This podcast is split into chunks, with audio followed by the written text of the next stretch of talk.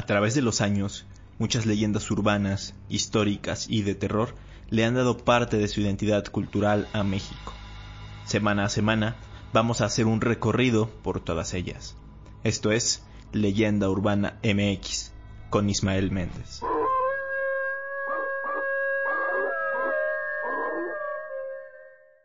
¿Qué tal? Bienvenidos a Leyenda Urbana MX. Este es su podcast dedicado a las historias y leyendas más increíbles de México. Me da mucho gusto saludarlos en este episodio número 14. Estamos empezando la segunda mitad del año y pues todos estamos a la expectativa de lo que va a pasar en estos próximos seis meses. Ojalá que todo vaya mejorando porque ya hemos aguantado bastante las circunstancias ya hace falta hacer ciertas cosas, a mí me gustaría mucho volver a salir de viaje y por supuesto ir al cine. Es por eso que hoy vamos a hablar de esto, de, del cine, y es por eso también que les quiero presentar al invitado de esta semana. Eh, sí, en esta ocasión tenemos de nueva cuenta un invitado que nos va a ampliar la perspectiva y la información. Él tiene un canal de YouTube dedicado al séptimo arte, estoy hablando de Ajax Mondragón. Ajax, bienvenido, ¿cómo estás? ¿Cómo te trata esta pandemia?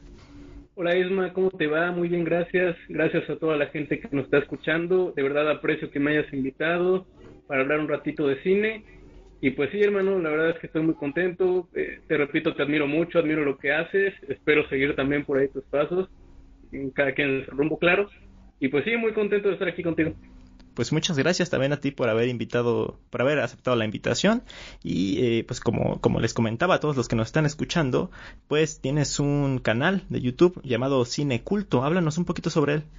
Sí, es un proyecto personal que tenía muchas ganas de hacer desde hace algún tiempo, donde eh, analizo el cine aclamado por la crítica, pero eh, también trato de hacerlo un poco relajado, tratarlo de hacerlo divertido, no tan rígido como suele ser este tipo de contenido hago reseñas películas, eh, reseñas de películas contemporáneas, eh, analizo las carreras de algunos actores, eh, luego me aventuro ahí a imaginar cómo serían los live actions de algunas animaciones, y pues sí hablo de películas y series de culto, luego muy poco conocidas. Pues muy bien, eh, justo por eso pues nos vas a poder aportar mucho en el tema del día de hoy. Eh, a todos los que están escuchando este podcast, terminando el episodio, váyanse a YouTube a buscar a Cine Culto y a ver sus videos. Les recomiendo uno que hizo ahí de la relación de Daft Punk con el cine, me gustó bastante. Y pues bueno, ya antes de arrancar con el episodio tal cual, pues les recuerdo que vayan a seguirnos en nuestras redes sociales. Ya saben que a mí me pueden encontrar en Facebook como Leyenda Urbana MX y en Twitter e Instagram como Ismael ZAEK. Ajax, ¿a ti cómo te pueden encontrar? Eh, en Facebook como eh, Cineculto Mundragon y en YouTube como Cineculto Mundragon, culto con doble O en vez de U. Ya no es hora de leer, Silvia. Mañana tendrás mucho tiempo. Tengo que acabarlo porque le prometí a Hugo prestárselo. A ver. Así que también a Hugo le gustan los cuentos de hadas. No sabe. Nunca he leído ninguno. ¿Cuándo conociste a Hugo? Cuando papá compró esta casa. ¿Por qué no lo invitas a cenar una noche de estas? ¿Mm? Me quiero dormir. Es que a mí me gustaría conocerlo y también a tu papá. Bien. Tengo mucho sueño. Pues muy bien, ahora sí, vámonos ya de lleno con, el tema de esta semana. Eh, muchas veces cuando hacía directos o, o, en comentarios de videos me piden que les recomiende películas de terror y yo no es que sea el más fan del género, pero pues siempre termino recomendando el cine de un director en específico, de Carlos Enrique Tahuada, un director mexicano bastante prolífico y que creo que sentó las bases del género aquí en nuestro país. Eh, creo que hablo por los dos Ajax cuando digo que no hemos visto la filmografía completa, pero pues vamos a tratar de mencionar las películas más famosas y destacadas. Eh, incluso en el primer episodio de este podcast lo mencioné cuando estaba hablando como de las estatuas, eh, pero pues bueno, antes de hablar de lleno de su cine, yo creo que vale la pena conocer a la persona que, hizo todo ese trabajo, ¿no? Así que, pues bueno, haznos los honores y cuéntanos un poco sobre él, sobre Carlos Enrique Tabuada. Eh, claro que sí, Esma, pues eh, conocido como el Duque del Terror Mexicano, Carlos Enrique Tabuada es un aclamado director de culto de terror mexicano. Eh, nació en 1929 y murió en el 97, con 67 años. Él es hijo de actores, o sea, mamó de cine literal, eh, comenzó su carrera eh, dirigiendo programas de televisión y eh, su primera incursión en el cine pues fue como guionista. Como bien dices, es muy difícil seguir toda la trayectoria de un director tan productivo que, como guionista hizo casi 11 películas, que va desde una serie de películas sobre Nostradamus, eh, una saga de películas sobre Chucho el Roto, que es un personaje mexicano. Y bueno, siempre se encasilló al principio como guionista, le gustaba mucho hacer estas historias, luego metía por ahí historias de terror, pero sus películas las solían dirigir eh, muy mal. Y eso le quitaba muchas veces las ganas de regresar al cine, él estaba de repente bien en la televisión, eh, sus películas pues eran malas, la crítica no le gustaba, al público no le gustaba, y eh, en 1964 él incursiona en la dirección harto de que siempre le fuera mal a todos sus guiones eh, con la recta final que es una película de suspenso. Le siguieron el juego de Arcadio del 67 Vagabundo en la lluvia del 68 y justo ese año este año es de aguas para lectura de México tú lo sabes 1968 y llegaron eh, justo la cinta que dio que fue el parte de aguas también para el terror en México que fue Hasta el viento tiene miedo, la cual daría comienzo a lo que primero sería una trilogía del terror y después llegó a ser eh, tetralogía. Sí, como, como, bien lo comentas, pues siempre estuvo como muy relacionado con el cine, ¿no? Desde que sus, sus papás eran, eran actores, pues desde ahí ya tenía como esta, esta relación con el cine. Eh, me parece curioso, bien nos comentas que hizo muchos guiones y que también hizo muchas películas, pero hay algo curioso y es que él tuvo lapsos en los que no hacía nada, porque eh, en su tiempo, a pesar de que ahora lo, vemos como un director de culto, en su tiempo no era tan reconocido y pues también le costaba mucho trabajo encontrar financiación para sus películas. Entonces, pues tuvo como ciertos lapsus en los que dejaba de hacer cine y se dedicaba a hacer otras cosas. Entonces es, es curioso, ¿no? Que a pesar de tener una filmografía tan larga, pues tuvo estos tiempos como de, de, de no tener pues esta productividad. Sí, es que luego es fácil hablar ya en el futuro, vaya, pero hay que entender sobre todo el contexto en el que se desarrolla la filmografía de Tawada. Se acaba la época de oro del, cine mexicano, eh, empieza la decadencia, eh, empieza la, era de los luchadores, que ya también hablaremos de eso. Entonces, y él se sentía muy harto porque él decía, yo creo historias que creo que son buenas, eh, la gente cree que son buenas y al final, cuando se trasladan a la pantalla, resulta que son malas. Entonces luego se frustraba y sí tenía sus, años sabáticos, digamos así, donde no quería saber nada de, ni de cine ni de tele, ¿no? Sí, que llegaron a ser cinco años incluso sin hacer nada. Eh, eh ya, estábamos, ya estabas adentrándote a, hablarme de algunas películas ya de, de cuando em, empieza como a instaurar esta época dorada del cine de horror en México, pero eh, me gustaría que retomáramos un poquito las influencias que él tuvo, ¿no? Porque eh, pues obviamente no fue el primero que tocó el terror en el cine. Yo creo que nos podemos remontar un poco antes porque pues por ejemplo en, en Alemania ya empezaba a hacerse cine de este tipo, ¿no? Por ejemplo en los años 20 con el expresionismo alemán que empezó a, hacer, a surgir este tipo de cine. Todos conocemos, por ejemplo, la película de Nostradamus, de, perdón, de, de Nosferatu. Nosferatu. Sí. Sí, si nos vamos a antecedentes de terror es, es, es mucha la influencia, sobre todo tal vez de esa época, ¿no? Porque llegó una época después de ese terror donde todo era monstruos, tú lo recordarás. Sí, pero del cine ya estadounidense, ¿no? De las ¿Cómo? Ya del cine estadounidense. Correcto. Sí, porque ya después, o sea, pasaba esta parte del expresionismo alemán, que mucha parte era como criticar a, los nazis, y pero poco después en Estados Unidos se empezó a hacer este cine de, como bien lo dices, de monstruos, estaba Drácula, estaba Frankenstein, estaba el hombre invisible, estaban las momias, entonces, este, pues yo creo que, que toma ciertos aspectos de todo ese cine para nutrir lo que, lo que iban a hacer sus películas. Correcto, y también las, las influencias eh, literarias que tiene eh, cuando uno ve su filmografía de, terror exclusivamente, es, es casi ver eh, Edgar Allan Poe. Claro. es, Edgar Allan Poe totalmente, sientes que hay esa tensión que siempre mantenía él en sus libros, ese terror que te, que te invade. Entonces, esas son sus influencias. Eh, como, como te platicaba, pues si nos vamos a, a, aquí a México en el cine de terror, pues en los años 30, 40, también con la época de oro del cine mexicano, se, se llegaron las primeras aproximaciones con La Llorona, con, con Los Dos Padres y algunas otras eh, cintas de terror, pero el tiempo, eh, el mismo tiempo, la misma gente, la misma crítica estableció justo la época de Tawada como la mejor época del cine de terror eh, mexicano.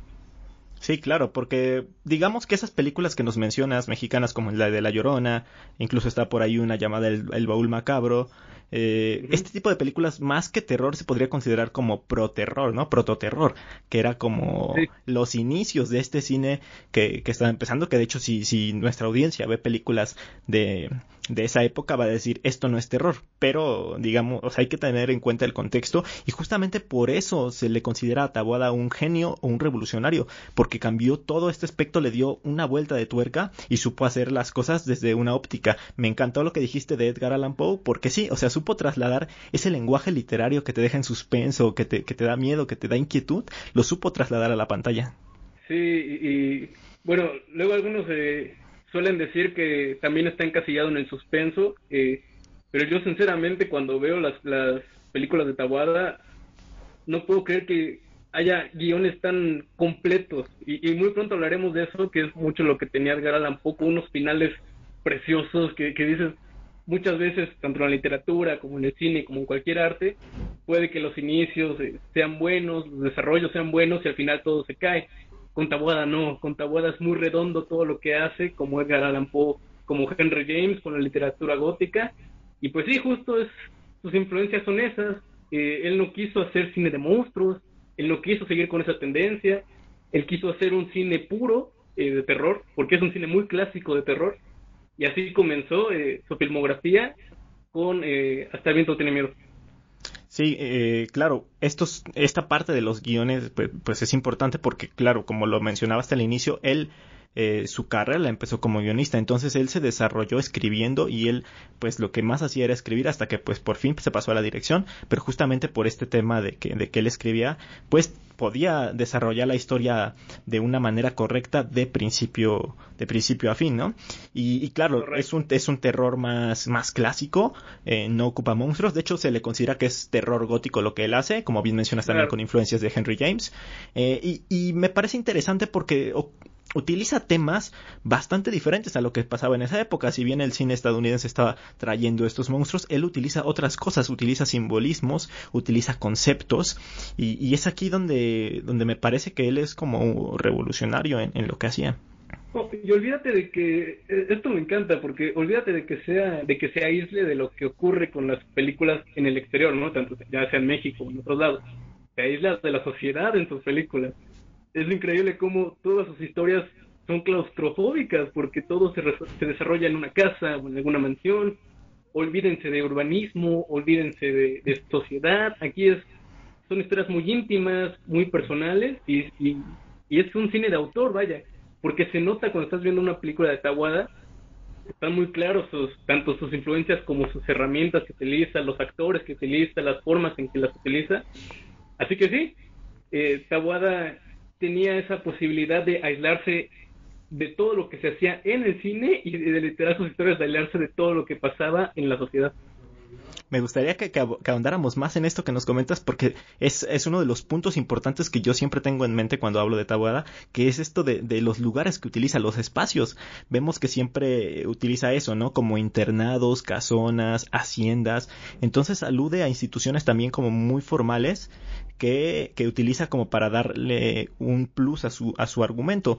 Por ejemplo, en estos lugares las personas de autoridad como las maestras, este, sirvientas o gente como pudiente hacendados son los que son, se podría decir que son los emisores del mal. Y eso es lo que lo hace también interesante. Sí, eh, justo cuando alguien analiza el trabajo de Tawada, hay cosas que son eh, muy notorias. Y justo una de esas es eh, lo que dices, que está, sus personajes están contra un sistema rígido, antiguo, clásico, que remonta no solo al México de, de tal vez de la época en la que se estaban haciendo las películas, sino de muchísimos años anteriores, ¿no? Las institutrices, las academias para las chicas, eh, mansiones de estos, en estas, en las provincias alejadas de la sociedad. Estos son los espacios que le encantan a Tawada, con diseños de producción y montajes fabulosos. Eh. Luego dicen que es, es un cineasta minimalista, pero no precisamente por lo que se ve a cuadros, porque cuando uno ve eh, a cuadro todo lo que pasa, pues sí hay muchísimos cuadros, muchísimas todo siempre, siempre hay muchas cosas, ¿no? es una fotografía minimalista en el sentido de que no hay nada y solo hay un personaje. Se le considera un cineasta minimalista y gótico porque con muy poco, eh, y por eso es que es un cineasta de culto, que eso hacen los cineastas de culto, con muy poco hicieron obras maestras. Por eso es que es un cine minimalista, y sí, sus, escenografías son góticas, está interesado en, en este terror de, de las leyendas, tanto medias europeas, mexicanas, eh, varía. Es fantástico, es fantástico como le, le interesan esto más allá de, porque en algún momento lo hizo. De hecho, tú sabrás, fue guionista del Santo y Blue Demon también en algunas películas. Pues no, también esta parte retomando un poquito de los espacios, creo que este tipo de locaciones también se usó en, en un cine de horror posterior, ¿no? Recordemos, por ejemplo, el orfanato o el espinazo del diablo, que justo se desarrollan en lugares muy parecidos. Yo creo que por ahí Guillermo del Toro tuvo mucha influencia de Tawada. Y eh, hablando, retomando la, también la parte del cine minimalista, es, es un punto importante porque eh, hay directores que lo saben hacer, hay otros que no, y Tawada era uno de los que lo sabían hacer. Ahorita recuerdo, por ejemplo, a Fernando Emk, que es un cineasta mexicano también, que, que también con, con, pocos recursos y con pocas cosas te mete una historia súper interesante. Muchos recordarán esta película llamada Temporada de Patos. Este, entonces es, es, como, o sea, son eh, géneros diferentes, pero a final de cuentas es eso, de con pocas cosas lograr hacer algo de este tamaño, ¿no? Sí, sobre todo porque tampoco es que las películas del Santo y Demon tengan las grandes producciones, pero lo, el cine estaba pasando por una decadencia tremenda en México, después llegó el cine de ficheras, pasó por una un limbo que en teoría pudo haber sido desafortunado, pero supo aprovecharlo al máximo, lo que tuvo lo utilizó y afortunadamente fue para bien. Totalmente de acuerdo. Y, también estas eh, locaciones que utilizaba, pues son muy memorables. Eh, si bien son, son estos lugares cerrados, eh, hay lugares en la Ciudad de México que, que incluso son recordados por aparecer en películas de Tawada. Por ejemplo, en Veneno para las Hadas, este, hay una escena muy famosa en la que van al ex convento del Carmen, el que ahora es un museo, y donde están las momias, ¿no? Por ejemplo. Este, allí claro, claro. también el libro de piedra me parece que se grabó en Amecameca, en, en, en, los viveros de Coyoacán. Entonces son como cosas que incluso quedaron ya en el colectivo y que son lugares reconocidos también por aparecer en estas películas. Claro, sí, ahí tú, tú, sabrás más de eso, todas las leyendas y de todo eso. Es, es, genial porque supo aprovechar justo, ¿no? No necesitó crear la escenografía, le bastó con llegar a, a, a la locación y aprovechar al máximo hay muy pocas películas las grabó en estudio. Este, en los estudios Churubusco, de hecho, se grabaron algunas escenas de, de ciertas películas. Pero sí, la mayoría de, de, de, las películas las hacía en locación. Entonces también sus, sus scouters eran, eran bastante buenos eligiendo, ¿no? Oye, y también hay algo eh, de lo que te quería platicar que, que también es recurrente en su cine, que es como sus protagonistas. Eh, no sé si te has dado cuenta que eh, es muy curioso que como que sus protagonistas son mujeres jóvenes. ¿Lo has notado? Sí. Sí, claro. Y, y de hecho noté algo eh, más, más peculiar que estuve investigando a ver si, si había algo parecido. Hay una ausencia de madre eh, en toda la filmografía de Tawada que no me había dado cuenta. Eh, pero sí, bueno, re retomando lo que, a lo que decías, sí, eh, le encanta tener protagonistas mujeres, eh, jóvenes, como dices, pero no las muestra como las señoritas en peligro, sino las muestra como las eh, chicas que debido a su atrevimiento eh, luego llegan probablemente las consecuencias. No las muestra como las chicas a las que eran las víctimas, sino las chicas que probablemente se lo buscaron esos problemas y muestra a una mujer muy feminista, donde no dependen de los hombres, donde por ellas mismas toman su, la iniciativa y donde sí, de, eh, desde hace una niña inocente en teoría hasta la institutriz más grande, pues sí, son las mujeres las que siempre acaparan la pantalla de, de Tawada que justo eh, su cine se desarrolla en los años 60 y 70, que también son décadas uh -huh. en las que el movimiento feminista empieza a cobrar fuerza. Hay ciertos movimientos y cierta liberación en cuanto a las mujeres en México que también se plasma en estas en estas circunstancias que tú nos comentas, porque sí, generalmente son eh, protagonistas mujeres jóvenes, digámoslo así, virginales, que eh, uh -huh. justamente ese atrevimiento hace, eh, desarrolla la trama y es justo, luego vienen como ciertas consecuencias, o se basa mucho como en las culpas, ¿no? Y, la, y en las consecuencias de sí. este cine. Sí, exacto. Porque no, no, no, e, eso me encanta, la mujer no es víctima de, de algo paranormal simplemente porque se ve o, o por algún hombre, sino ella misma encuentra las consecuencias de sus actos, desde hacer brujería desde niña, o desde tener alguna relación con una estatua, o desde eh, ellas mismas adentrarse en alguna torre que probablemente esté embrujada, ese tipo de cosas que, que nazcan por iniciativa propia e, es, genial porque ves a una mujer fuerte recibir las consecuencias de sus actos, pero al final da la impresión de que es una mujer fuerte. Ever catch yourself eating the same flavorless dinner three days in a row? Dreaming of something better? Well, HelloFresh is your guilt-free dream come true, baby. It's me, Kiki Palmer. Let's wake up those taste buds with hot, juicy pecan-crusted chicken or garlic butter shrimp scampi. Mm. Hello Fresh. Stop dreaming of all the delicious possibilities and dig in at HelloFresh.com. Let's get this dinner party started.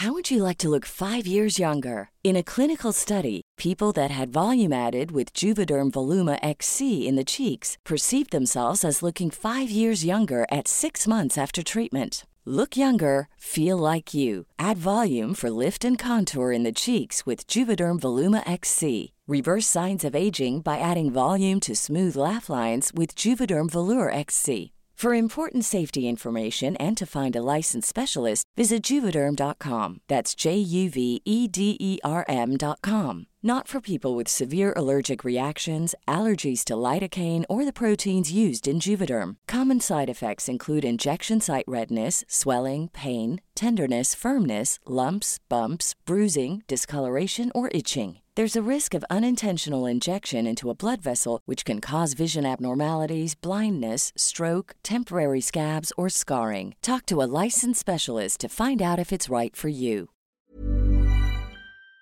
Exactamente, sí, y, es que sí es muy común que, las protagonistas sean estas mujeres. Ahora, ya, ya en cuanto al aspecto de, de su lenguaje cinematográfico, eh, de todo lo que, los recursos que utilizaba Taboada, eh, ¿qué, ¿qué, nos puedes hablar de eso? ¿Sabes por qué nos dan miedo? ¿Por qué nos causan cierta inquietud?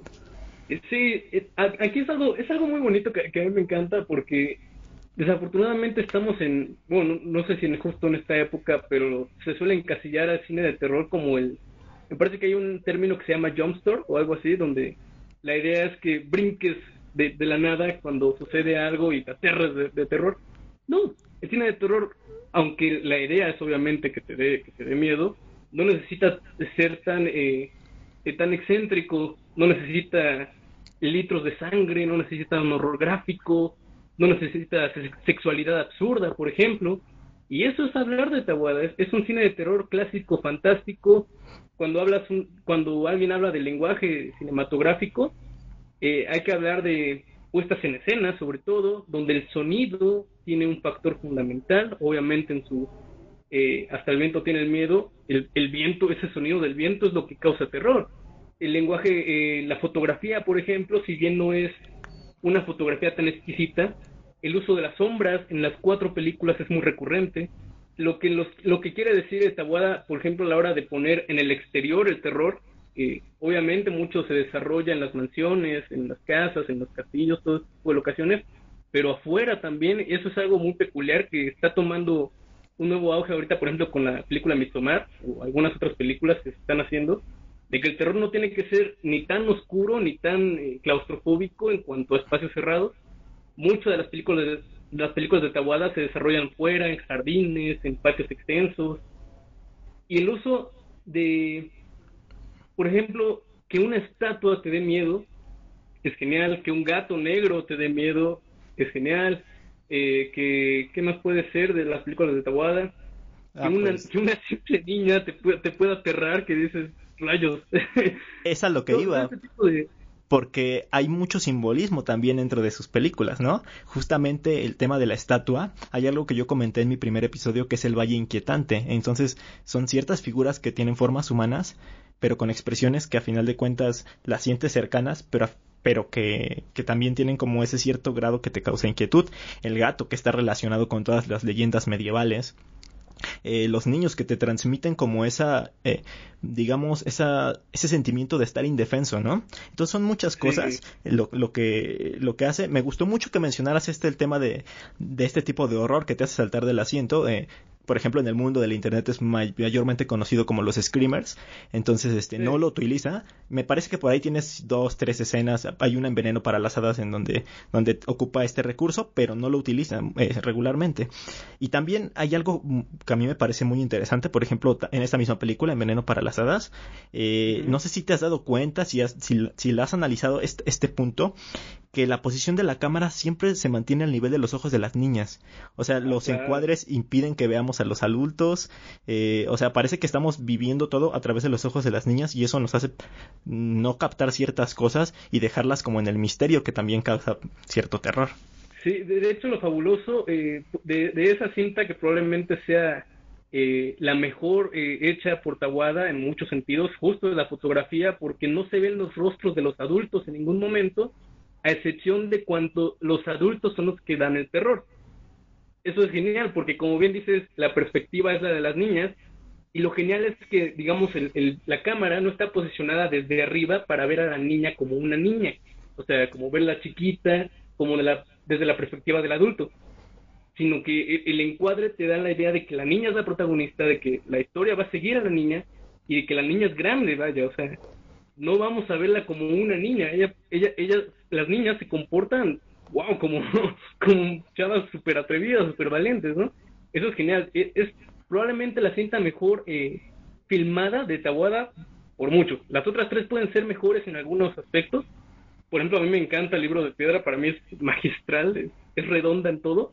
Pero sí, en cuanto a la cámara, lo que hacen en Veneno para las Hadas es fantástico. Sí, de hecho, Veneno para las Hadas eh, se considera que es su mejor película a nivel técnico. Lamentablemente fue la última película que hizo a partir de ahí. De hecho, fue, fue un fracaso en cuanto a, venta de entradas. Financieramente fue un fracaso esa película. Entonces, pues ahí entra en otro de estos lapsus de que se quiere retirar de, de, hacer cine. Lo cumple, deja de hacer cine. Esa película sale en el 84. Deja de hacer cine hasta el final de su vida, que él muere en el 97. A partir de ahí volvió a ser este guionista. Por ejemplo, fue guionista de una, de una serie que se llama Las telarañas. Pero sí, o sea, esa película tan buena marcó el fin de su carrera porque en su tiempo no supo ser apreciada. Y fíjate que yo estoy de acuerdo contigo, mi película favorita de Tawada es El libro de piedra, fue la primera que vi de él, y ese terror que utiliza y el tema que toca, que es el de los amigos imaginarios tal vez no son amigos imaginarios, está fuerte, ¿no? Sí, claro. No, ¿sabes qué? Qué bueno que lo, que lo mencionas eso. Hay un punto que está genial que quiero tratar contigo, tú que sabes. Es increíble que sea cine ateo, pero al mismo tiempo mencione cosas paranormales. Eso, eso es rarísimo, porque normalmente no se ve nunca ningún sacerdote, no se ve nunca una iglesia, no se ve nada de eso. Es un cine muy ateo. Eh, Atahuada se, ha expresado que es muy ateo, pero justo es eso, creen lo paranormal más allá de religiones. Tú sabrás más de eso, eso es fantástico. Sí, claro, porque eh, y justamente muchas películas de terror se basan en eso, de la lucha del bien contra el mal pero aquí no hay una lucha del bien contra el mal. ¿En dónde está el bien? Casi siempre son el tema de lo, paranormal, pero no hay esa contraparte, como tú lo dices, de un sacerdote, de una figura religiosa que vaya a hacerle frente a eso. Y hay simbolismos bastante oscuros. Eh, recuerdo muchísimo, se me quedó grabada esta escena del libro de piedra donde va la institutriz a, buscar a esta niña y le encuentra con el círculo de sal, ¿no? Entonces son, son cosas que, que dices, wow. Sí. Y creo que es la que tiene más simbolismo, ¿sabes? Desde la estatua tiene una, hay una lagartija todo el tiempo en blanco y negro que, te aterra y que dices, ¿qué va a ser esta bendita lagartija, no? ¿Por qué, no, ¿por qué está siguiendo a la niña? ¿Será acaso él, el, niño? Todo, todo ese tipo de cosas. El libro de piedra probablemente sea la más simbólica. Para mí es la más redonda, es la más... Tiene un final hermoso, está muy bien contada, parece un cuento. Las otras probablemente sí tengan más aspectos cinematográficos que lo hagan como una está viendo una película. E, esta siento que se, me hace mucho un cuento. También por ahí Veneno para las Hadas es como un cuento por la, por la ingenuidad de las niñas. Pero esta se me hace un cuento clásico, más, más Edgar Allan Poe por ahí. Y, también de, en el libro de piedra, a mí lo que me gusta mucho es que también hay esos toques sutiles. Mencionas la lagartija, es importante. Y también hay una escena en la que no, te, no sale explícitamente, pero tú ves por detrás de las cortinas a Hugo. Entonces es así como de. Y, pero no, la película no te lo dice, sale y es si lo viste, pues ahí estuvo, ¿no? Entonces, son, son recursos muy interesantes. Eh, creo que hablamos un poquito de todo este lenguaje, de cómo, cómo funcionaba su cine. Eh, ¿Qué pasó después de, de Tawada? Él filma su última película, Veneno para las Hadas. ¿Y qué pasa con el cine de horror en México? ¿Dejó un legado? ¿Qué pasó? ¿Qué, qué se empezó a hacer? a ver, lo primero que hay que, que, hay que señalar eh, es lo difícil que fue para él hacer sus películas en tiempos, como ya mencionamos, con el contexto, con lo que quiera. Tawada remó contracorriente en todos los aspectos, desde financiamiento, desde aceptación del público, desde aceptación de la crítica, pero claro que influenció a una nueva influyó a una nueva generación de cineastas. El más claro probablemente sea Guillermo del Toro, quien en sus primeras dos películas, Cronos y El Espinazo del Diablo, prácticamente un homenaje a, a pero también hay otros directores, ¿no? Y, yéndonos a casos del extranjero, sobre todo Robert Rodríguez, eh, Quentin Tarantino, por ahí hasta parece que es más eh, eh, referenciado en Europa o en, Estados Unidos que, en el propio México. Pero sí, inspiró muchísimo a nuevos cineastas a decirles que el cine de terror no necesita ser chusco como venía siendo eh, anteriormente. No necesita meterle un luchador que, se ponga a pelear y, en onomatopeyas eh, por doquier. No, hay que darle su lugar al cine de terror, hay que tratarlo serio. Así, aunque sea remar contra corriente, aunque sea con dos pesos, aunque sea filmar cuatro eh, o cinco películas en un año, que es lo que hacía el tipo de repente, no con todas sus películas de terror, pero sí con varias, pero que había que esforzarse para lograr el cine de terror serio que se merecía México. Estoy de acuerdo en que muchas veces ha sido más referenciado fuera que dentro, porque el cine mexicano de terror nunca volvió a ser lo mismo después de Tabuada. Nunca repuntó, nunca tuvo algo. Por eso fue su época dorada. Y, de hecho, después tuvimos como películas bastante, bastante malas. Por ejemplo, yo creo que podríamos hablar de los remakes que se le hicieron a las películas mismas de Tawada, este, que, que son bastante lamentables. A mí me tocó ir, por ejemplo, eh, a ver a, la función de prensa de, ¿qué fue? Una que salió en 3D. ¿Recuerdas cuál es? Debe ser hasta el viento tiene miedo, no. No, más negro que la noche. Más negro que la noche. Me tocó ir a la función de prensa porque salió en 3D, entonces, este, fui a la función de prensa en ese entonces y salí así del cine como de, ¿qué acabo de ver? Porque, o sea, ponen a, o sea, creo que se enfocaron más en, en, mostrar a las protagonistas así como muy guapas o cosas así que, que la, la, misma trama de la película. Creo que el, el remake, a mí el que se me hace el mejor, también es el libro de piedra, creo que es el que respeta un poco mejor la esencia y aquí hay un dato curioso, que el libro de piedra, el remake, es que hasta me da risa. Ese, ese remake lo dirigió César Estrada, que fue quien hizo la película de Cañitas. Sí, desafortunadamente eh, siempre los remakes suelen ser controvertidos, suelen ser no gustar al público ni a la crítica. Me parece que la crítica destrozó todos. Eh, y de más profundo que más negro que la noche, perdón, eh, creo que era más la experiencia 3D y todo eso, pero pues no, no, no. Y, sinceramente no creo que llegue a haber alguien que se aventure a hacer la que tal vez sea la, obra maestra de Tawada, que es Veneno para las Hadas. Esperemos que, amigos eh, que nos están escuchando, querido Esma, que no llegue ese remake. Y, pues ahí nos quedamos, ¿no? Esos remakes tal vez no existieron. Oye, pero ¿qué tal si sale de repente Guillermo del Toro y dice, voy a hacer el remake de Veneno para las Hadas? ¿Qué dirías? Eh, puede ser. De, de, hecho, tiene una película, fíjate que después de su primera etapa, eh, cuando es el espinazo del diablo, el Cronos y todo esto, tiene una película que se llama La Cumbre Escarlata, que es totalmente gótica, que, que es este un terror no no igual lo mismo que Tahuada, no un terror de esos que te mueres de miedo, sino un terror que sabes apreciar, ¿no? Entonces sí, si, Guillermo la agarra, adelante, pero pero esperemos que la agarre Guillermo. sí, y, y Guillermo también este pues se ha influenciado en la literatura, por ejemplo, a él le gusta mucho Lovecraft, e iba a hacer alguna película sobre Lovecraft, eh, me parece que era en las montañas de la locura, al final no se hizo. Este, yo creo que sería interesante hacer otro episodio hablando de Guillermo del Toro, ¿qué te parece? Va, va, me encanta, sobre todo porque él oscila eh, de una manera hermosa, si bien Tawada lo hace con la fantasía, eh, Guillermo se inclina más hacia la fantasía más que al terror. Y es, es genial, es genial Guillermo del Toro. También pues es un autor fantástico, ¿no? Sí, pues si quieren que hagamos el episodio de Guillermo del Toro, por favor déjenlo en los comentarios y pues nos ponemos de acuerdo para grabar un episodio más y hablar específicamente de Guillermo del Toro. Eh, ya en cuanto al legado actual de las películas de terror en México, eh, no sé si hay algo que sea rescatable. Por ejemplo, yo recuerdo mucho Kilómetro 31, que fue una película que no es mala, tiene ciertas cosas que no me gustan, pero creo que no es mala. Y hay películas que son terribles, ¿no? Por ejemplo, recuerdo una que se llama Archivo 253 o, o la misma Cañitas que ya mencioné hace, hace un rato. ¿Tú qué piensas del cine de terror actual?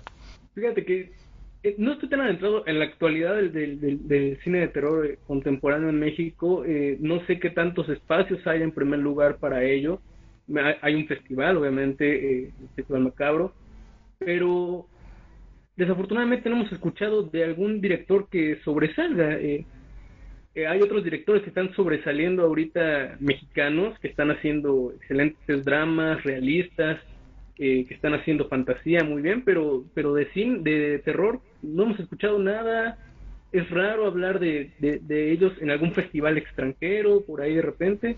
Entonces no puedo, sinceramente no quiero decir que está mal o que, o que no hay, porque seguramente hay, pero cierto es que no hay un estandarte como lo fue Tawada o como lo son estos tres amigos, ¿no? Guillermo del Toro, Iñárritu Cuarón, en, en otros aspectos. Pero sí, de, está desapercibido, quiero pensar yo, y mientras esté ahí, pues eh, va a ser difícil encontrarlo. Sí, que y justo hay otros directores que son muy buenos mexicanos, pero que no tienen este nivel de influencia como, como estos tres amigos que mencionas. Ya había yo mencionado a Fernando Eim, que es uno de mis directores favoritos mexicanos. Está este Riva Palacio, me parece que se llama, quien dirigió Güeros. Ah, eh, sí, claro, claro. Él es muy bueno también, por ejemplo. Y, hay ciertos directores que, que, que, sí son bastante buenos. Y por ejemplo, hay una película que me han recomendado mucho que salió este año o el año pasado, me parece que se llama Perdida, donde sale José María de Tavira, que es un suspenso que dicen que está muy bien logrado. No he tenido la oportunidad de verla, pero me han comentado maravillas de la película. Y pero lo que sí les recomendamos encarecidamente es que vean el cine de Tabuada si no lo han hecho. La verdad es que mucha de la gente que me sigue está entre los 24 y 35 años de edad, entonces muchos conocen eh, a Tabuada. De hecho, cuando puse el post en Facebook de que iba a haber un episodio de Tabuada, pues la verdad es que llegaron muchísimos comentarios hablando de que es su director favorito, de que sus películas son sus favoritas de terror. Eh, yo creo que, que estaría bueno exhortarlos a que vuelvan a ver las películas de Con estos datos que quizá no conocían y que les, les ofrecimos en este episodio y a quienes no lo hayan visto que pasen a, a darse una vuelta para verlo. ¿Tú qué opinas ya como conclusión de este señor y cuál sería la película que les recomiendas ver primero de Tabuada? Eh, como conclusión, estamos hablando de un monstruo, ¿eh? de, un gigante del cine de terror eh, que es de culto, que, que, eso hay que aclararlo, porque a pesar de que probablemente tu público, el público muy cinéfilo lo conozca, tampoco es que sea tan conocido, pero sí es hablar de un tipo que remó contracorriente, contra todo, que creó su propio estilo, que se ve marcado por muchísimas eh, de sus referencias, de, de sus influencias, y que sabe trasladar un terror que es, yo, yo lo considero un terror hermoso, es un terror, eh, no quiero decir lindo ni nada por el estilo, porque claro que da miedo, pero es un terror fantástico, agradable, ¿sabes? Que, que se disfruta y, eso es genial, porque muchas veces el cine de terror, estamos viendo una nueva ola de cine de terror en el extranjero que es fantástico, con mucha psicología, etcétera, pero no es un cine de terror puro, ni, ni, ni tan clásico, ni... El, cine de Tabuada llega a eso, ¿sabes? Llega como, a, llega como a mi niño interior que tengo, que dice, wow, esto, esto es genial, ¿no? La fantasía y el terror combinados. Tabuada es un genio que ojalá se le valore más y que seguramente tu audiencia y la gente que le gusta el cine sabrá reconocerlo si, lo, si, lo, analiza, pero claro, sin dejar de, divertirse y disfrutarlo. Claro, totalmente de acuerdo. Si tengo que elegir una, perdón, si tengo que elegir una película, en lo personal, creo que es el libro de piedra mi favorita. La más premiada probablemente sea Veneno para las Hadas y probablemente la más famosa sea eh, Hasta el viento tiene miedo. Yo recomendaría probablemente Hasta el viento tiene miedo porque es su primera, porque es la más famosa y porque es la más, no quiero decir ligera, pero sí es la más, tal vez la más agradable, es la que menos eh, simbología tiene, la que menos... Era el inicio de Tabuada, entonces creo que es muy accesible y muy disfrutable.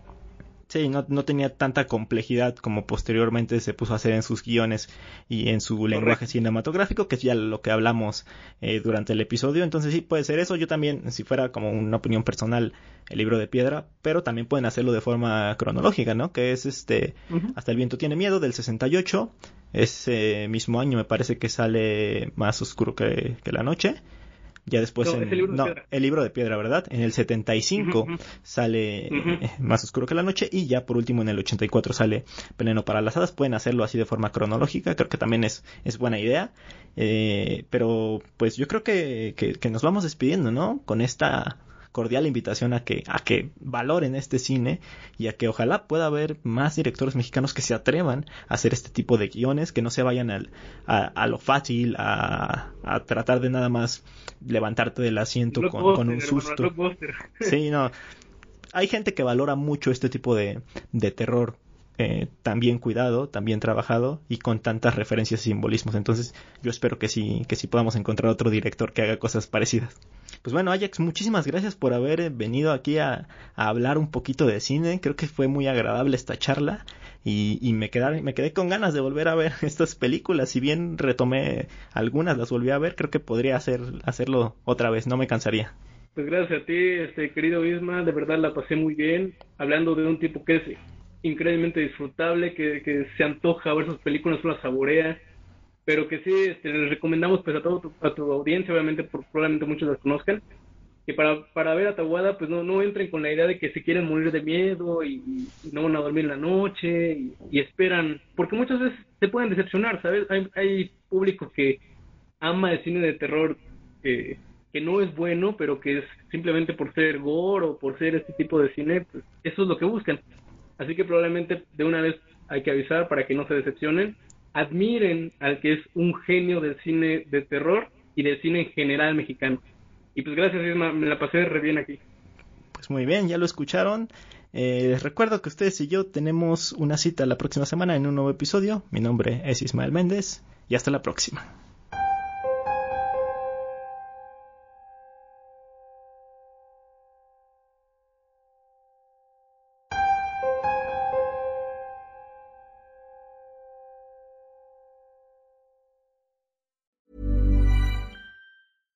Catch yourself eating the same flavorless dinner three days in a row? Dreaming of something better? Well, HelloFresh is your guilt free dream come true, baby. It's me, Kiki Palmer. Let's wake up those taste buds with hot, juicy pecan crusted chicken or garlic butter shrimp scampi.